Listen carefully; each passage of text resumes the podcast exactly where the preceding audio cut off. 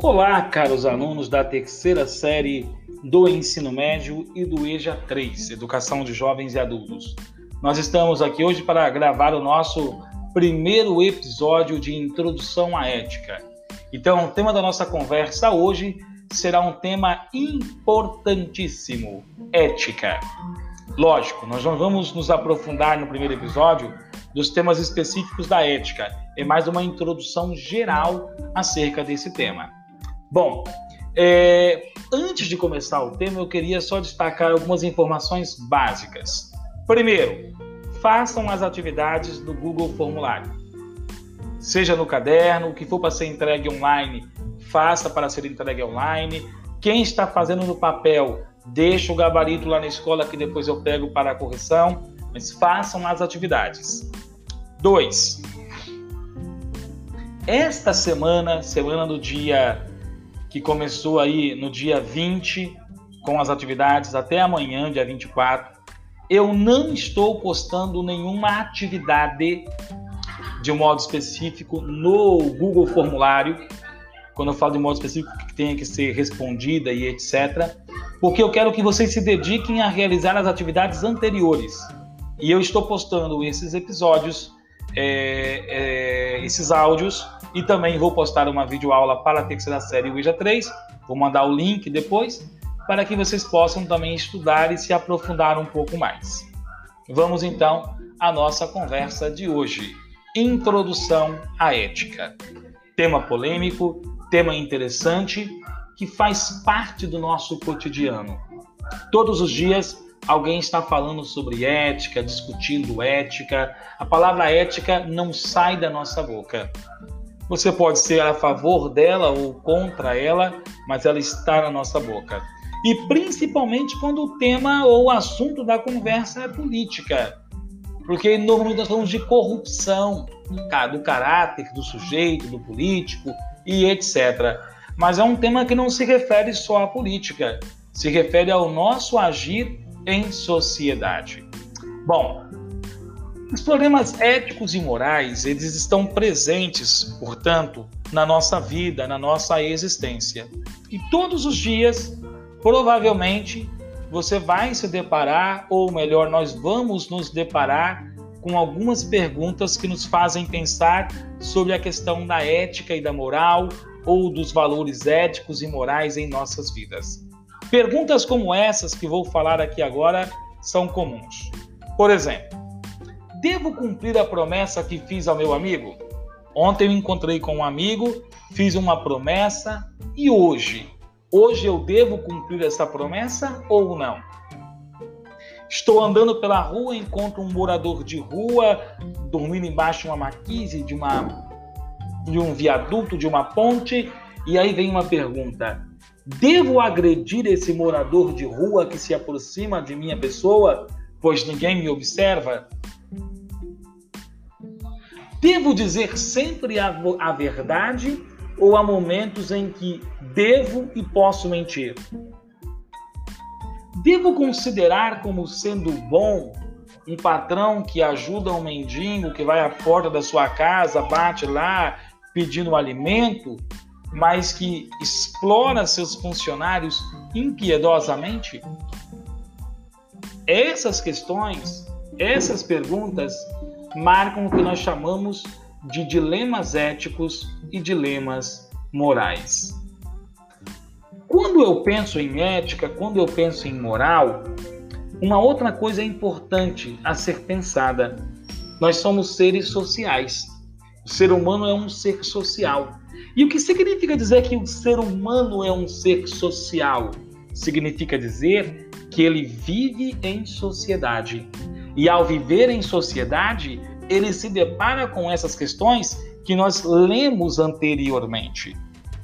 Então, essas questões, elas marcam a nossa existência, a nossa existência em sociedade. E por que que elas marcam a nossa existência? Porque nós temos que tomar decisões, ou seja, nós temos que dar uma resposta. Temos que dar uma resposta para nós mesmos e para o grupo social no qual nós estamos inseridos. E olha que interessante, essas respostas serão dadas a partir da existência de valores, ou seja, a partir daqueles valores que eu considero como sendo justos ou injustos, certo ou errado, bom ou mal. Bom, aí eu vou trazer uma fala de um filósofo chamado Vasquez, e esse filósofo traz uma reflexão muito interessante e oportuna para o momento.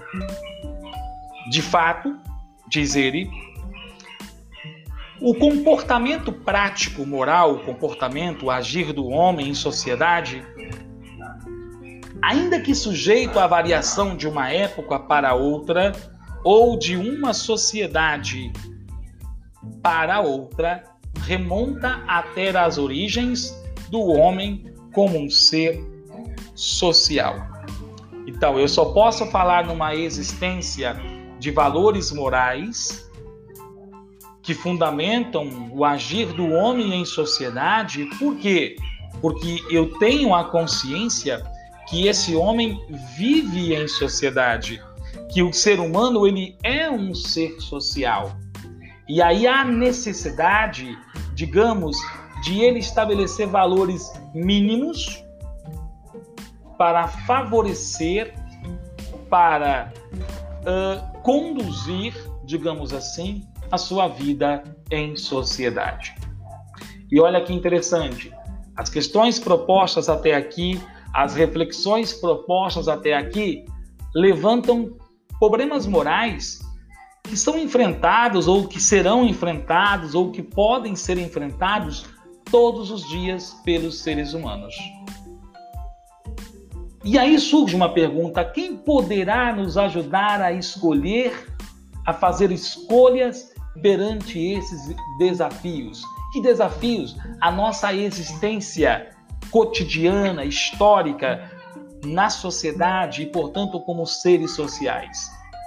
Eu não sei se existe uma resposta, uma resposta pronta, mas o fato é que nós temos duas áreas do conhecimento que nos fazem pensar essas questões propostas, essas questões e provocações propostas até aqui, e que podem não nos indicar talvez o caminho a ser seguido, mas nos provocar a buscar um caminho, a sair em busca de algo. E aí eu me deparo com a palavra ética. O que, é ética? Nessa aula, nessa postagem, eu não vou definir a palavra ética. Mas eu vou te dizer o seguinte: a ética nos leva a pensar no fim do nosso agir, na finalidade do nosso agir. Por isso que nós dizemos em filosofia que a ética ela é reflexiva ela nunca será normativa. A ética nos leva a pensar no que será o bom, o belo, a felicidade. Ela não vai dizer tome esta esta decisão, haja desta maneira e você estará fazendo bem e você estará sendo feliz.